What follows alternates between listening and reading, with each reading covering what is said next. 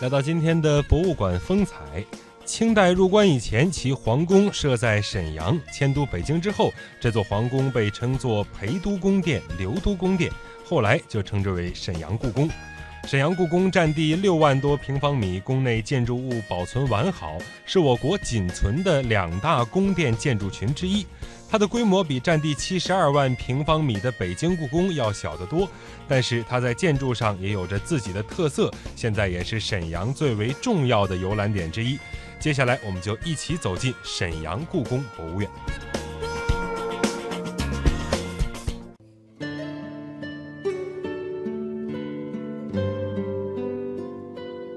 一朝发祥地，两代帝王都，在我们伟大祖国的东北。有一片富饶美丽的黑土地，有一座享誉中外的古都城，向人们传承着醇厚悠远的关东文化，向世人展示着日新月异的崭新风貌。这就是东北地区中心城市沈阳。建筑是每个城市人格的承载者，每一个城市都有自己独特的记忆。城市建筑作为城市的主要标志，它是城市记忆最直观的展现，也是城市记忆的重要组成部分。沈阳故宫注定是这座古都最独特的记忆，也塑造着这座古都的印象。二零零四年七月一日。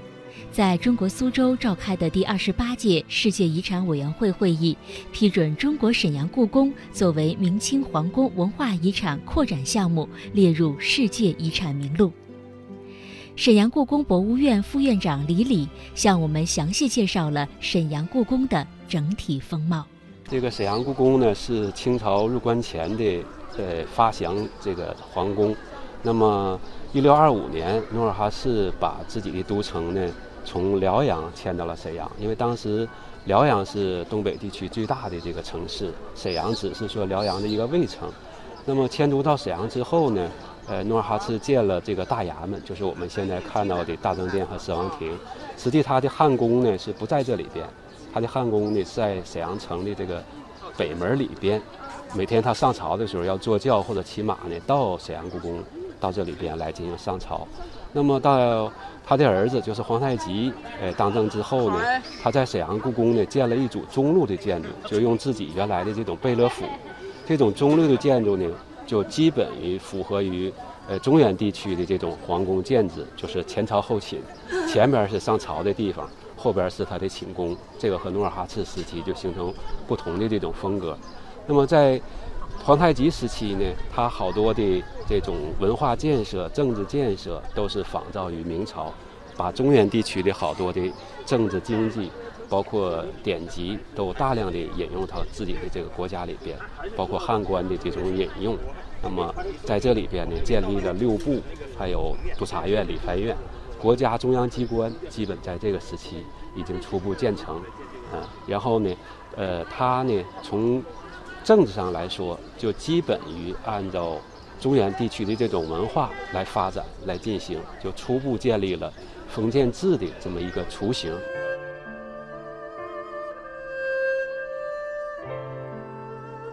一六二五年，努尔哈赤迁都沈阳，定名为盛京。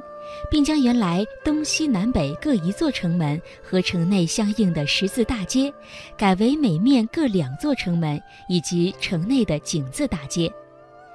从沈阳故宫大清门前穿过，如今称作沈阳路的一段，就是当初形成井字大街的四条街路中的一条。沈阳路两侧的建筑和其他街路有些异样，不论是新建的还是原有的。清一色的青砖金瓦雕梁画栋，红绿相间，透出浓郁的清代文化气息。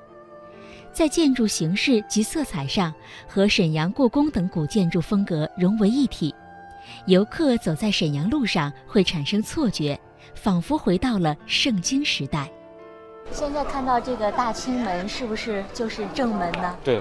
这个就是当时沈阳故宫最大的，也是最主要的这么一个进入皇宫的一个正门，呃，包括呃清朝入关之后，那么他把明朝的一个前面重要的一个大门呢也改成了大清门，实际它就是借用的咱们沈阳故宫这个一个标志。